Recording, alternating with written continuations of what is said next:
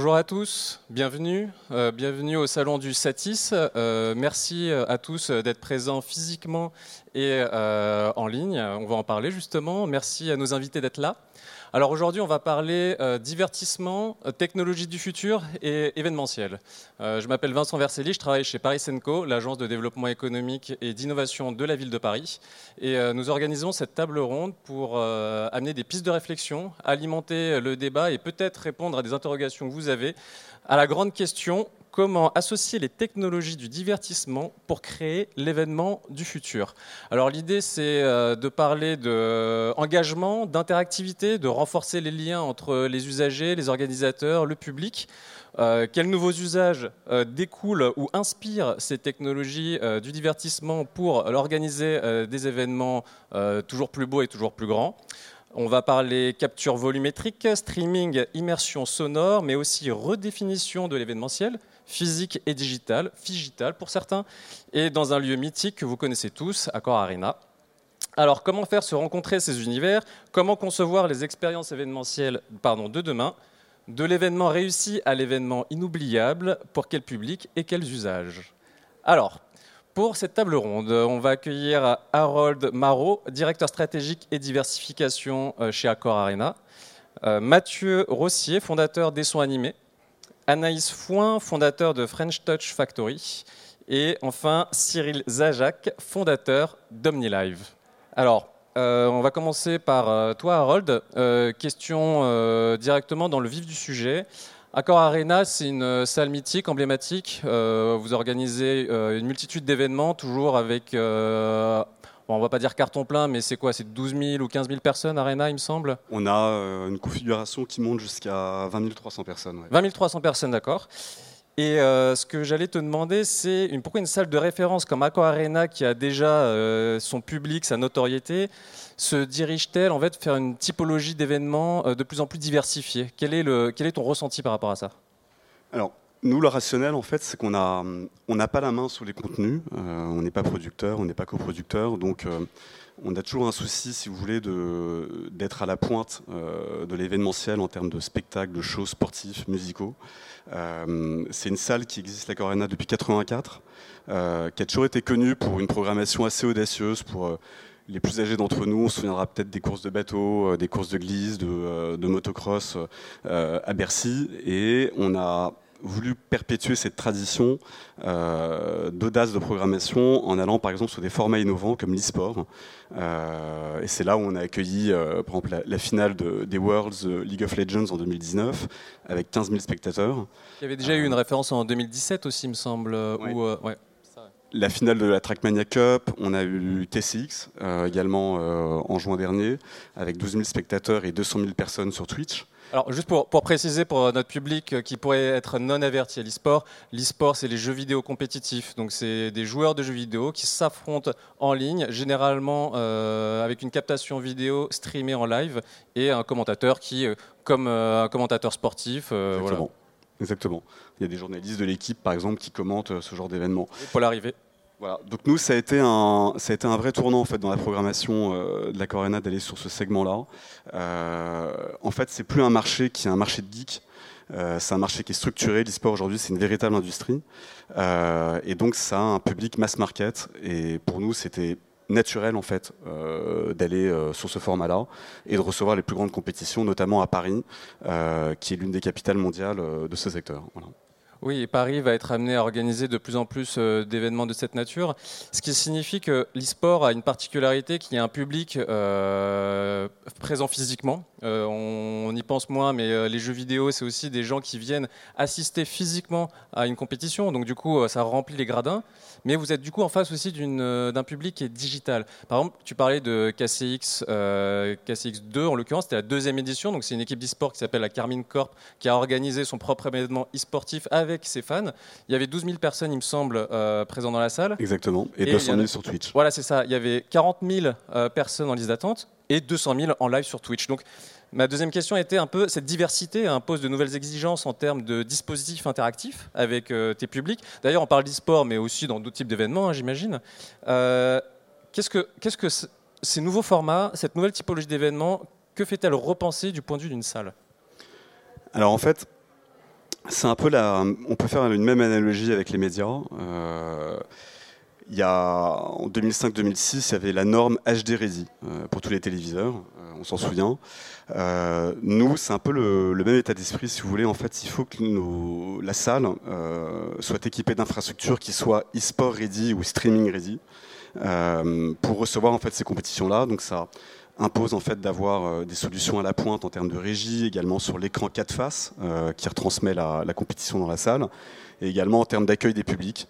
Donc revoir tout le parcours client qui s'inscrit dans, le cadre d'une transformation digitale, avec euh, des solutions d'innovation, de gamification, euh, parce qu'effectivement, comme tu le disais, on est sur un public qui est euh, jeune, qui a 26 ans en moyenne d'âge, mais qui, effectivement, n'est pas un public de geeks coincé derrière un écran, comme on pouvait le penser. Ils viennent effectivement euh, de manière très communautaire. En fait, c'est des communautés très soudées. et très engagées. Très engagées. Et pour ça, en fait, il faut répondre euh, de manière digitale euh, avec des solutions qui, voilà, qui, visent à les entertainer, qui visent à les engager et à développer en fait une sorte de fidélisation avec ces communautés-là pour qu'elles reviennent après à l'accord Arena et dans les autres salles qu'on a également portefeuille chez nous. D'accord, donc c'est vraiment diversifié, engagé. Alors, tu viens de me donner un petit coup de vieux en euh, donnant la moyenne d'âge des euh, spectateurs e-sport. Mais bon, euh, on passera. Mais concernant l'enrichissement en fait de l'expérience, on va, je vais m'adresser à toi, Mathieu. Mathieu, des sons animés, fondateur, alumni du French Event Booster, plateforme dédiée à l'événementiel de Paris Co.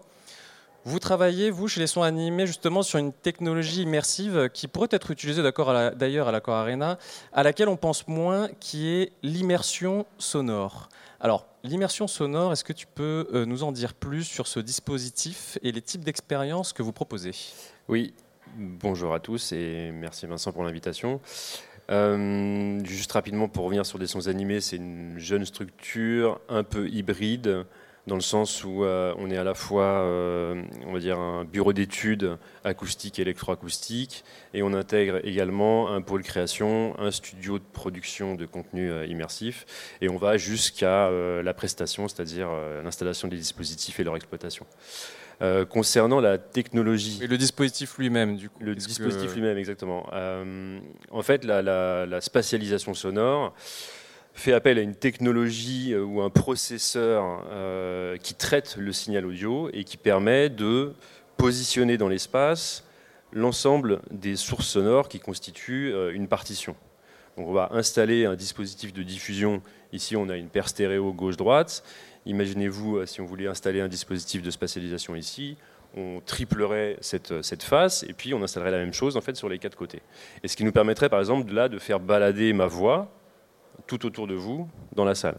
Et on parle de ma voix, mais ça peut être également l'ensemble des euh, instruments d'un groupe live ou euh, d'un performeur de musique électronique, par exemple.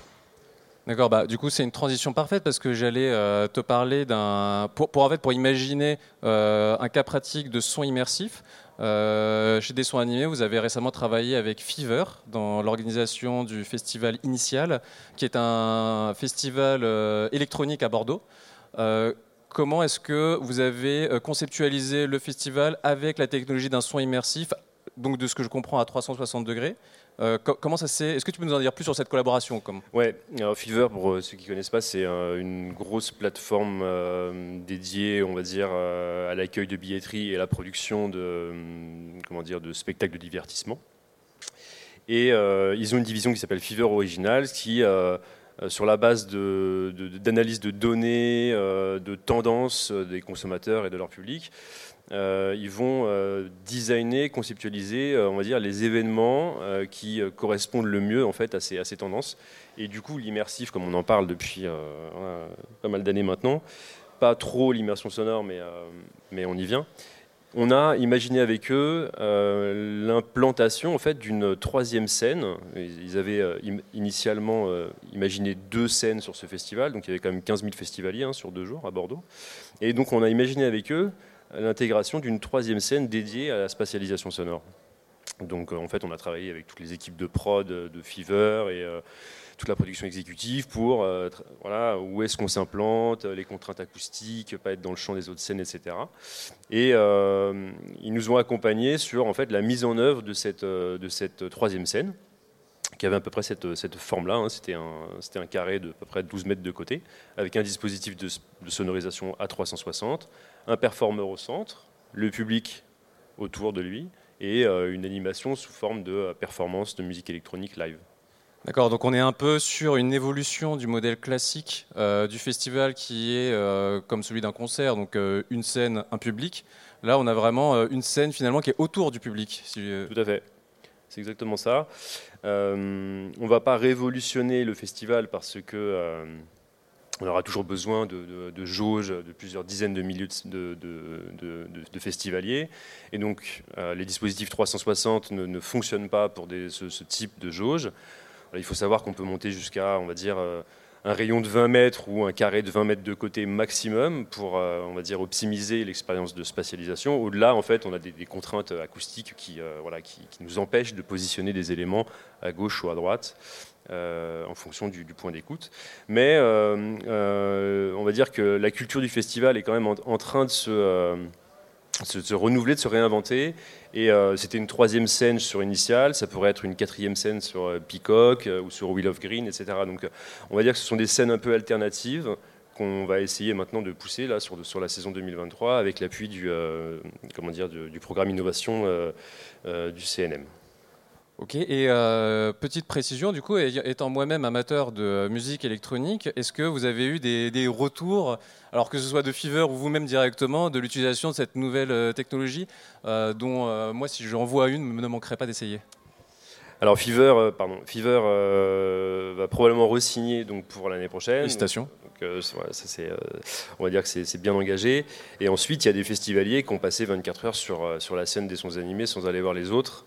Euh, parce que en fait, l'expérience était euh, voilà, tellement, tellement forte et tellement nouvelle, si vous voulez, que euh, bah, ils ont préféré voilà, rester chez Donc une, belle, une, belle réussite. Bah, non, non, c'est vraiment en, en, termes d'expérience d'écoute de ce type de musique c'est vraiment complètement nouveau et ça, ça, ça, oui, puis ça peut s'adapter pas seulement à l'électro, mais euh, j'imagine au, classique ou à d'autres types de musique. Euh. Tout à fait. Pour le classique, on, travaille beaucoup pour le classique, euh, non pas avec une spatialisation 360, mais avec une spatialisation qu'on appelle frontale, avec laquelle en fait on va replacer, comment dire, les, les instruments dans l'espace frontal à leur vraie place dans l'orchestre. Voilà, Ça nous donne en fait une lecture beaucoup plus cohérente entre euh, voilà, l'instrumentaliste qu'on voit euh, au fond à gauche et le son qui nous provient vraiment de la gauche. D'accord, ok. Ok, bon bah tu vois, là c'est un bon exemple aussi de diversification euh, de la typologie des événements avec, bon on l'a vu l'e-sport avant, donc là c'est vraiment un tout nouveau, tout nouvel événement, tout nouveau type d'événement. Et là maintenant on a une évolution de l'événement lui-même. Et du coup ça m'amène à parler un peu d'une autre technologie, French Touch Factory, Anaïs.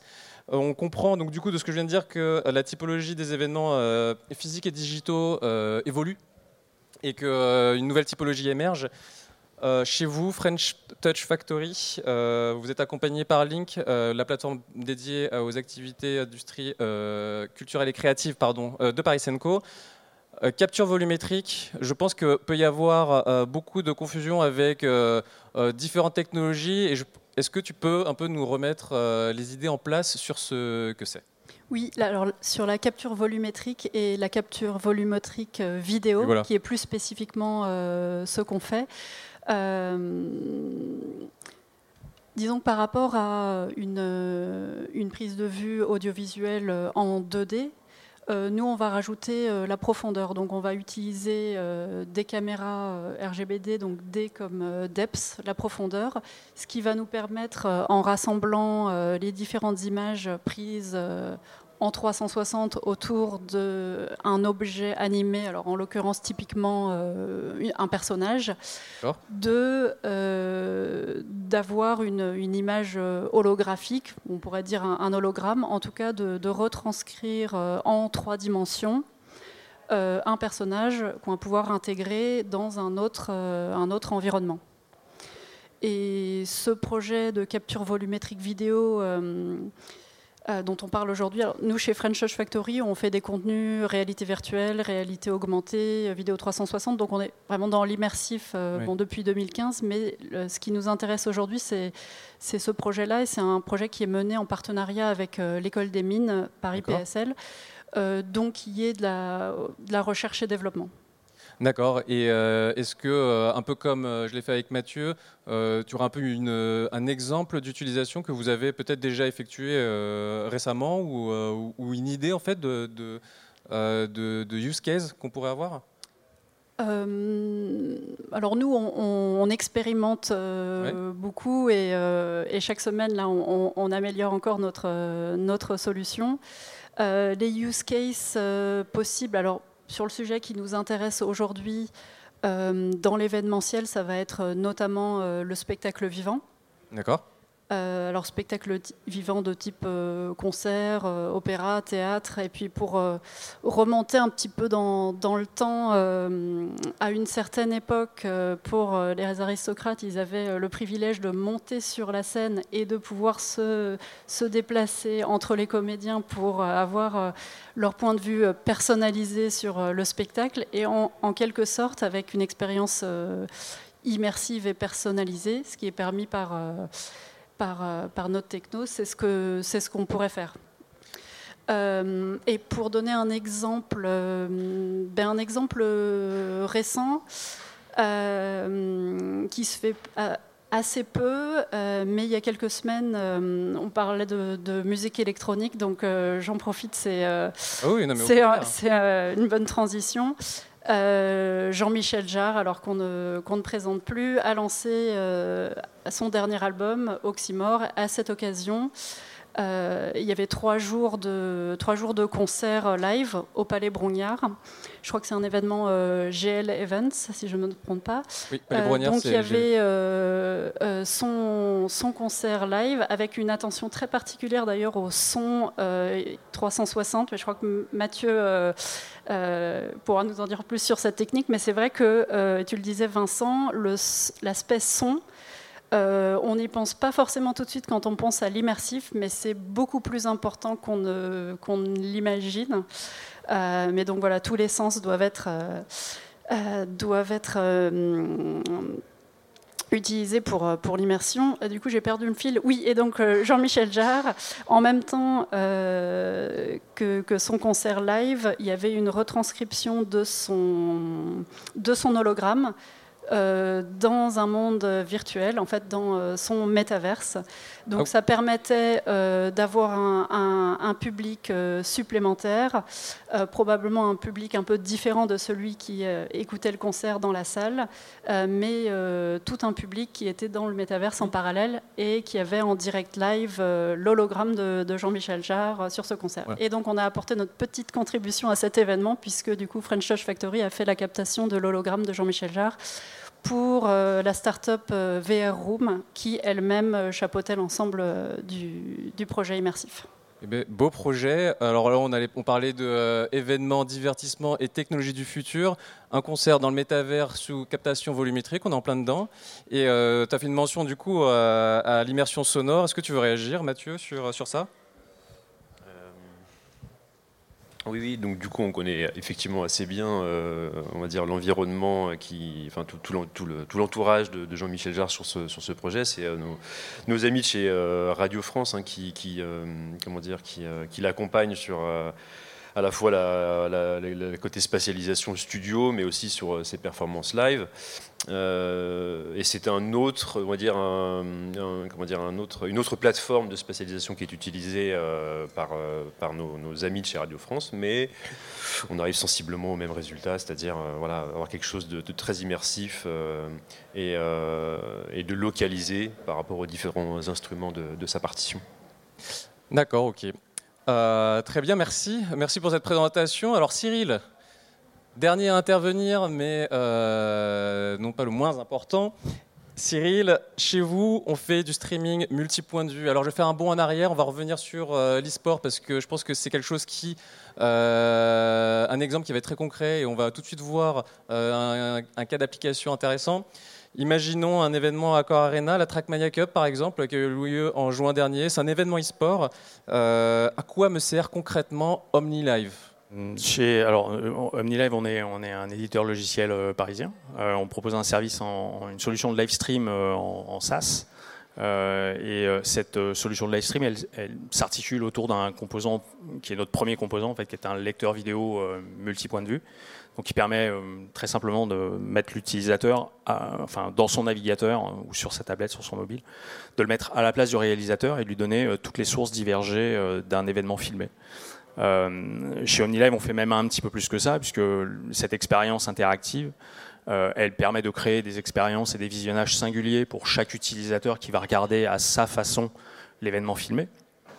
Et cette, euh, interactivité, en fait, on l'a, on l'a traduit en data et on permet aux producteurs d'avoir en fait des parcours clients complets. Euh, très simplement, en fait, on, permet aux producteurs d'avoir le doigt sur le pouls de son audience et de savoir très exactement qui regarde quoi ce qui permet de pouvoir faire euh, du retargeting en temps réel et, de, faire de l'unchurn, euh, de l'upsell, du cropsell euh, en direct auprès d'une audience qu'on sait segmenter et, réengager grâce à cette expérience interactive.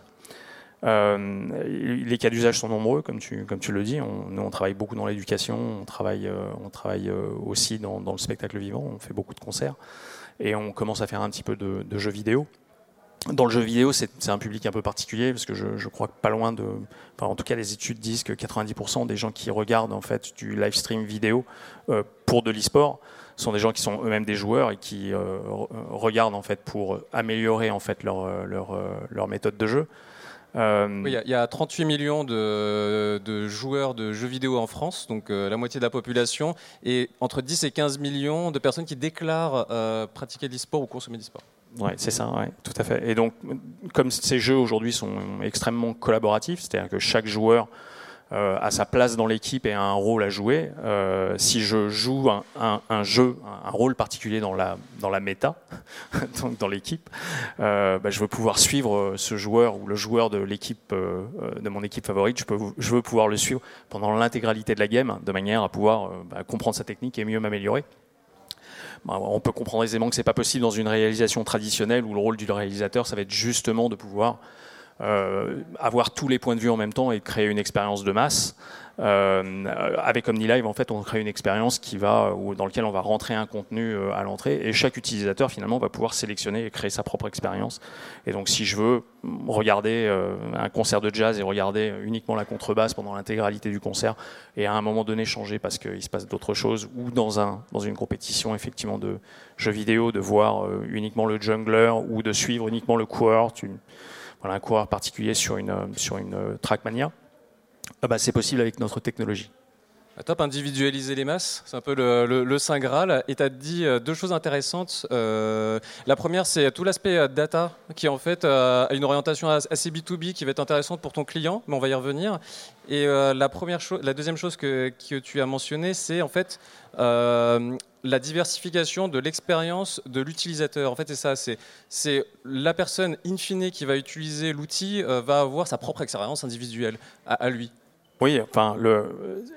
On s'adresse vraiment à un public digital. Oui, la, télévision et le cinéma, en fait, sont des, sont des médias de masse. Euh, on, y va et on, et on, participe à une expérience qui est une expérience de groupe.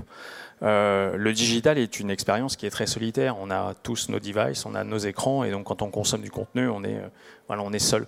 Et la grande question, en tout cas l'interrogation chez OmniLive, c'est comment on fait pour rendre cette expérience à nouveau conviviale? Euh, faire un concert ou en tout cas le live streamer euh, depuis un lieu comme euh, l'Accor Arena, c'est intéressant. mais c'est encore plus intéressant si on arrive à, utiliser le digital pour retranscrire l'émotion de cet événement auquel je ne peux pas aller. et de le retranscrire, pourquoi pas dans mon salon. Ça, se, fait, ça se fait déjà dans le sport. Euh, aujourd'hui, je veux pas dire qu'il est, il est inutile d'aller forcément au stade pour euh, avoir un bon moment et de regarder une compétition sportive. Euh, avec la pandémie, en fait, aujourd'hui, cet usage s'est répandu à d'autres secteurs hein, comme le spectacle vivant, le théâtre, la danse, la création contemporaine, l'e-sport, le sport traditionnel. Euh, et, donc tout l'enjeu pour nous est vraiment de, permettre à un, public qui n'a pas l'accessibilité au lieu de pouvoir retranscrire l'émotion en fait de, de, la performance dans son salon.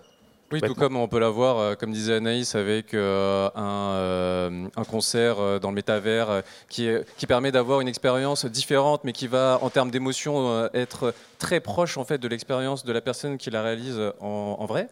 Et euh, ce qui m'amène à, toi, Harold, vous, euh, Chakor Arena, l'expérience client, justement, c'est la diversification en fait de l'expérience client. Pour vous, c'est un enjeu stratégique? Alors, euh, il y a la diversification de la programmation du contenu. donc ça, c'est programmer des nouvelles verticales comme l'e-sport, comme j'en ai parlé. Ça, c'est une première chose. Euh, le deuxième axe qui est important, c'est euh, en fait toutes les technologies là, dont, vous avez parlé tous les trois. Euh, elles peuvent parfaitement s'intégrer en fait dans une salle comme la Core Arena ou des plus petites salles comme le Bataclan qu'on opère aussi, dans le sens en fait où il ne faut pas opposer les deux. Euh, c'est un peu, euh, on entend un peu le discours qui dit Internet euh, allait tuer la télé ou YouTube allait tuer la télé. On entendait ça il y a 20 ans. Il s'avère que c'est pas le cas. L'expérience en physique et en digital, elle est parfaitement complémentaire. ce que disait Cyril avec le, streaming, on, a, d'ailleurs travaillé ensemble sur un projet avec une de nos salles. en fait, pour nous, c'est une diversification qui est clé dans le modèle économique au sens où on s'achète une jauge additionnelle une jauge virtuelle dans un métaverse, mais il y a une billetterie derrière. Il peut y avoir une billetterie derrière. Euh, euh, comme, tu le disais, 12 000 personnes en salle, 200 euh, 000 en ligne, ça reste une audience. qui, à qui vous vendez des billets. Alors tu peux avoir une billetterie effectivement sur, sur Twitch, mais là bon, tu n'es pas avec un avatar, donc tu restes quand même un peu dans la réalité. Et puis après, il y a le métaverse où là, on, est, on est dans une autre dimension. Mais les, les trois en fait, les trois écosystèmes, les trois univers peuvent parfaitement bien cohabiter. Euh, donc là-dessus, nous, euh, on est plutôt euh, en faveur de, de toutes, ces nouvelles, toutes ces nouvelles technos et qu'elles viennent se greffer en fait dans des salles comme les nôtres pour qu'on leur serve aussi. C'était un peu le, le, sujet qu'on avait avec Cyril, c'est que en fait, l'accord Arena, le Bataclan, ou ça peut être Playel, enfin n'importe ou un théâtre ou, ou, des congrès, en fait, c'est des, des, terrains de test, de prototypage pour ces nouvelles technologies que vous portez et qui pour nous sont très importantes en fait pour donner en fait la meilleure expérience client. Parce que nous, notre souci en tant que salle, c'est que les gens viennent pour un spectacle qui dure 2-3 heures. Et donc ils sont dans une émotion, ils sont dans une parenthèse enchantée. Euh, il faut leur offrir la meilleure parenthèse enchantée.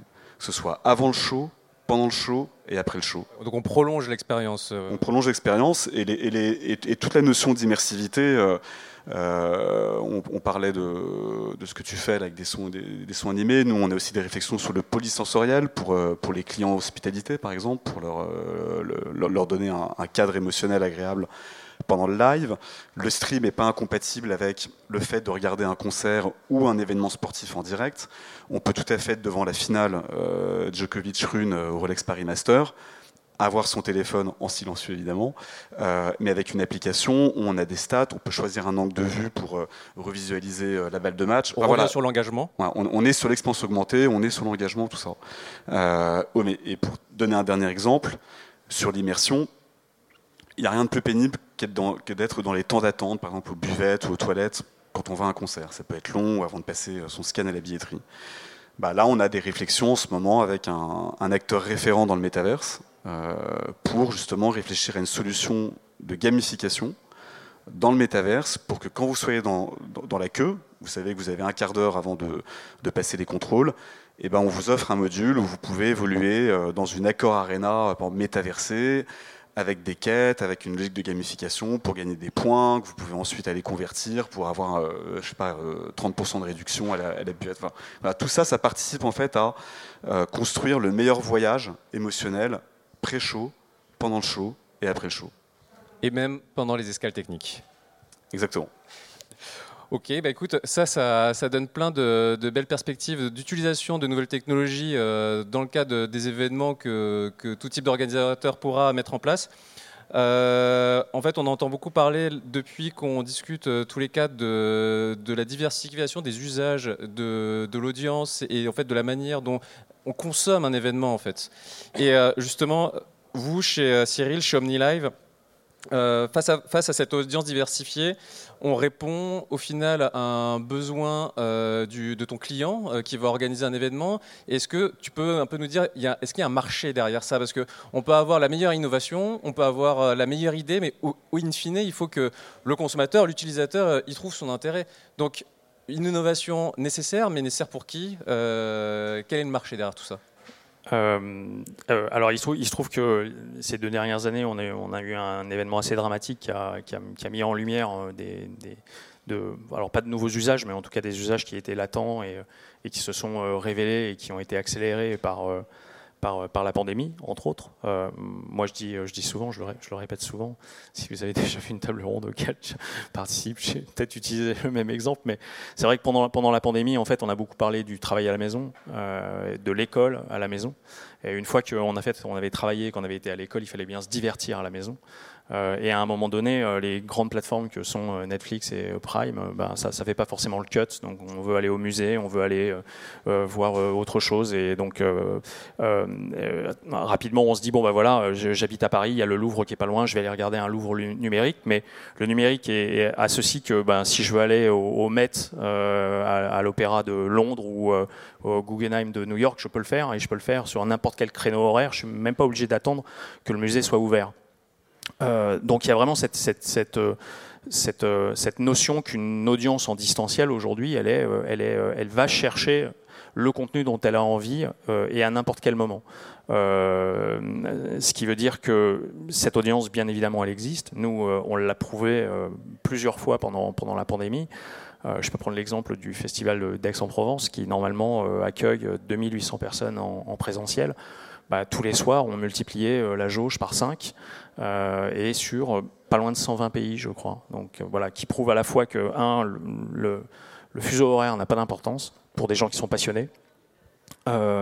et, que potentiellement l'audience incrémentale, bah, elle, est, là et, elle peut être là tous les soirs. je peux vous donner l'exemple d'une dame qui en commentaire nous disait Moi je suis exoise, donc elle, a accès à la salle. Hein. Mmh. Euh, et malgré tout, en fait, son pouvoir d'achat, parce que c'est aussi ça l'accessibilité. Hein. C'est pas juste la distance, c'est aussi euh, la capacité euh, à, accéder au spectacle. Hein. je lisais un article il n'y a pas très longtemps qui disait qu'aujourd'hui, en fait, on, imagine même que les concerts deviennent tellement premium que les billets se mettent à coûter 200 ou 300 euros et que le, la, pratique de l'accessibilité à distance en digital se, se devienne plus plus euh, facile. Mais donc cette, dame disait, moi, chaque année, je suis obligé de choisir trois spectacles. Et grâce au streaming, en fait, je peux tous les voir. Mais euh, cette, euh, cette, personne, par exemple, prenons son, cas pratique, son, sa, consommation est quand même monétisée, mais tu veux dire à un moindre coût par rapport au Oui, c'est ça. C'est-à-dire qu'au lieu, de, au lieu d'aller voir les, les, 15 spectacles et de payer le, le prix de la, de la, de la place, elle va peut-être prendre un forfait. Enfin voilà, c'est aussi ça la magie du digital, c'est que ça permet de, monétiser comme le, réel ne, le permet pas. Euh, je sais qu'à Arena, vous avez, vous avez pas mal de projets euh, autour de la NFT. Enfin, il y, a plein de sujets qui sont, euh, qui sont hyper intéressants et qui permettent aussi l'engagement avant le spectacle et après le spectacle. comme ce, que, tu disais, Harold. Exactement, oui. Il y, a vraiment cette capacité de pouvoir engager son audience et, et de l'avoir avant et de l'avoir aussi après. Tout ça, c'est une proposition artistique, hein, une proposition créative qu'il faut mettre, euh, mettre, en place parce que le, le, piège, c'est d'imaginer que la technologie euh, répond à, toutes les, enfin, toutes les réponses aux problèmes, mais, euh, mais, mais, il faut quand même faire une proposition un peu, un peu artistique, cohérente, créative, pour que finalement la technologie soit vraiment ce lien en fait, de recontextualisation de l'émotion la technologie, elle ne transfère pas l'émotion euh, in fine. il, faut, il faut du contenu à l'intérieur pour que, pour que ça fonctionne. Un sous-jacent. Sous-jacent, oui, tout à fait. Mais pour répondre, alors la réponse courte à ta question, c'est oui, l'audience est là. Oui, les marchés sont là. Euh, oui, en plus de ça, c'est perméable. Euh, il y a des études qui montrent que des gens qui accèdent à des contenus en live stream vont à un moment donné convertir vers de l'IRL, hein, vers du, du réel. Euh, donc voilà, il y, euh, y, y, a des choses à développer. Puis euh, comme le disait Harold, c'est l'incrémental qui est intéressant.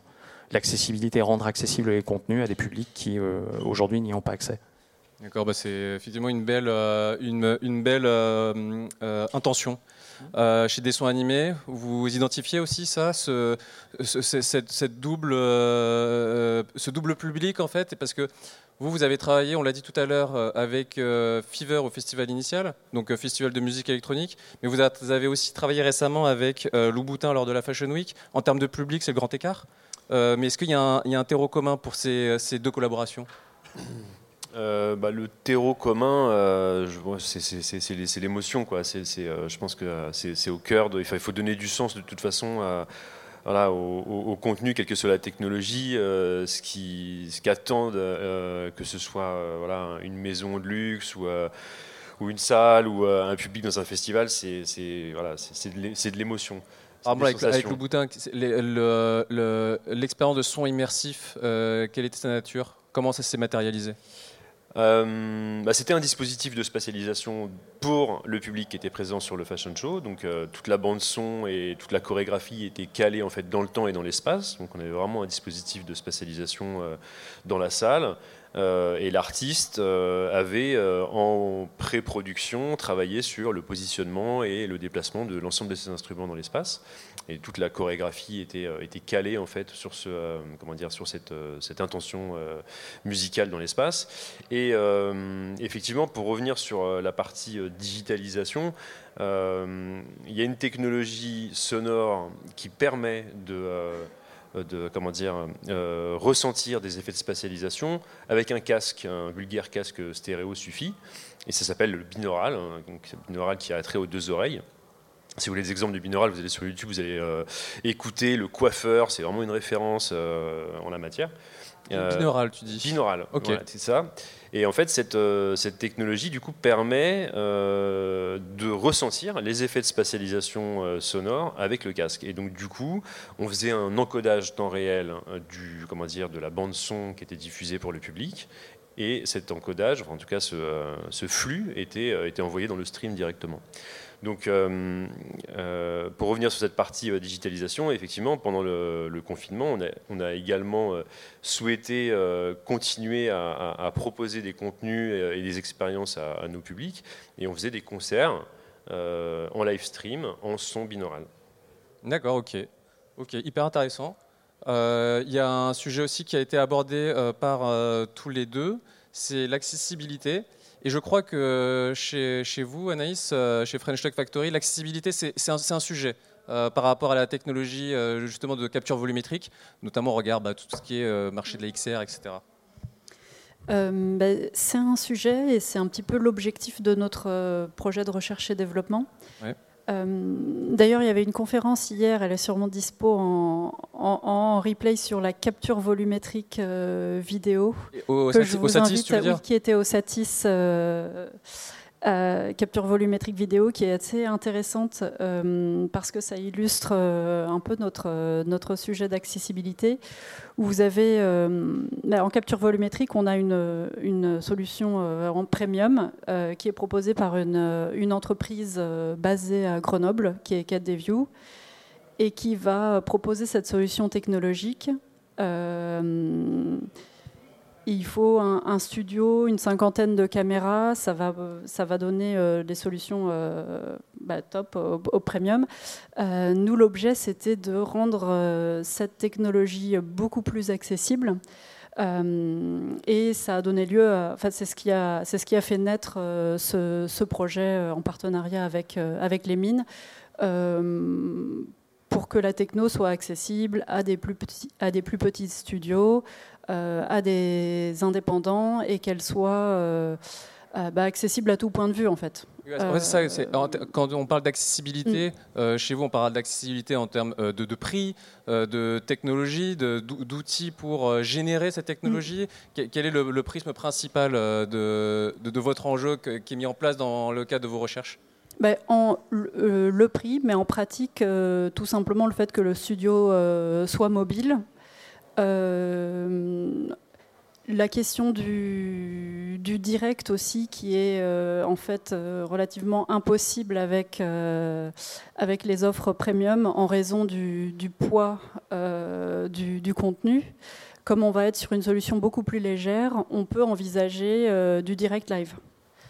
Et ça, c'est hyper important parce que de nouvelles technologies euh, nécessitent souvent dans, l'esprit bah, euh, de nouveaux investissements. Parfois, on n'a pas euh, nécessairement les, outils qui nous permettent d'exploiter de, de, nouvelles technologies. Mais justement, l'idée, vous, c'est de permettre en fait à des événements petits et grands euh, d'exploiter euh. Alors de notre côté, il, nous faudrait encore quelques investisseurs pour justement euh, améliorer la qualité et avancer sur, sur le projet. Mais ensuite, pour l'utilisateur, l'idée c'est qu'il puisse utiliser la solution logicielle avec un, coût assez, assez faible, assez réduit. D'accord. Et donc, ce qui veut dire que peut-être qu'à terme, euh, cette table ronde pourrait avoir lieu euh, dans euh, un métavers où on serait tous capturés volumétriquement. Dans Alors, il y, a le métaverse parce que c'est vrai que bon, sur l'immersif, on pense assez naturellement à, ça, mais, mais, pas seulement. Finalement, l'expérience immersive, elle peut, elle peut se faire aussi en utilisant la réalité augmentée sur son smartphone. un peu comme le disait Harold sur des temps morts lors d'un événement. Euh, avec son smartphone, on va euh, bah, tiens, faire un focus sur euh, tel, tel bah, sportif, par exemple. ou tel intervenant dans l'événement et pouvoir le, le, faire apparaître à ses côtés, avoir des informations complémentaires, enfin l'expérience augmentée en quelque sorte dans tous les sens du terme. Parce que la, la, la réalité étendue euh, on le mm. rappelle, c'est euh, toute la réalité virtuelle et toute la réalité euh, augmentée ensemble finalement. Bah, je pense que c'est important de préciser en effet que c'est pas seulement avec un casque de réalité virtuelle tout seul chez soi, mais ça peut aussi se faire avec un téléphone, en, société, en physique, avec son smartphone à disposition, chez soi, en famille. Chez soi ou sur le lieu de l'événement. D'accord. Enfin, sans problème. Du coup, on a euh, on, va, arrive vers la fin de cette table ronde, doucement mais sûrement, ça passe vite. Euh, on a parlé de trois technologies différentes et en fait, à chaque fois, il y avait un petit fil rouge qui était euh, un lieu qui pouvait exploiter en fait ces technologies-là. Donc, c'est Accor Arena. dernière question pour toi et après, on pourra passer à la phase de questions-réponses et discuter ouvertement de différents sujets on dit ah on pourrait faire ça chez Accor Arena, on pourrait faire ça chez Accor Arena. Euh, mais question, quelle est véritablement votre marge de manœuvre dans l'installation de nouveaux dispositifs euh, événementiels? Plus simplement, qu'est-ce qui est possible et pas possible en fait? J'ai un peu de faire une réponse de Normand. Euh, c'est un peu à géométrie variable, ça dépend de la nature des shows. les producteurs, par exemple, les tourneurs d'artistes viennent avec leur propre configuration scénique. Donc là-dessus, nous, on leur offre plutôt un réceptacle, on va dire, euh, assez standard. Euh, néanmoins, il faut que euh, l'enceinte soit 5G connectée, soit équipée en, réseau fibre noire, etc., pour permettre des dispositifs de streaming comme ceux de Live, par exemple. donc voilà, il faut une base. il faut que la base soit à la pointe. Je parlais de l'écran 4 faces, c'est pareil. Il faut qu'on voilà, euh, il faut qu'on ait un écran 4 faces qui soit euh, à la pointe des normes aujourd'hui euh, utilisées dans, le broadcast et également sur des événements d'e-sport. donc c'est vraiment, vraiment à géométrie variable. Donc je ne peux pas te donner une réponse précise. La seule chose que je peux te dire, c'est que des, équipements comme l'Accor Arena, c'est quand même des gros vaisseaux. gros vaisseaux, tu, quand tu parles C'est-à-dire au sens où les technologies de mes camarades à droite euh, pleines d'agilité, etc., euh, et qui peuvent en gros s'adapter à des formats, euh, enfin des petits formats ou des gros formats. Nous, on peut les intégrer, mais ça prend du temps. Il y a un peu plus d'inertie en fait, parce que voilà, il faut faire avancer ces gros paquebots. Ça demande des, investissements en infrastructure qui sont assez lourds quand même derrière pour pouvoir porter tout ça. mais petit à petit, ça se fait. voilà. Donc. D'accord. Donc quand même un message d'espoir. Oui, non, non, bien sûr. Ça prend du temps, mais ça change. Non, non, bien sûr, bien sûr. Euh, mais c'est non, mais c'est des choses importantes pour les salles euh, parce que on, doit aussi évoluer avec. Euh, avec les technos, avec les évolutions du Web 3, toutes ces choses-là. Donc, oui, tout, un pan qu'on n'a pas abordé, le Web 3, un peu volontairement, parce que ça pourrait faire l'objet d'une table ronde en soi. Là, c'était vraiment l'utilisation des nouvelles technologies dans les, du divertissement pour les événements du futur. Et euh, donc le Web 3, voilà, ça c'est vraiment un sujet, euh, même si on l'abordait un peu avec toi Anaïs. Euh, est-ce que vous voulez faire une dernière remarque conclusive? Est-ce qu'il y a des questions dans la salle ou bien en ligne? Non, on a répondu à toutes vos interrogations Pas d'événements du futur? Bon, eh bien écoutez, merci dans ce cas. Merci beaucoup euh, pour le déplacement en ce jour un peu difficile pour se déplacer justement. Et euh, j'espère que ça vous a plu. Et puis, bah, écoutez, euh, à bientôt. Merci de nous avoir invités.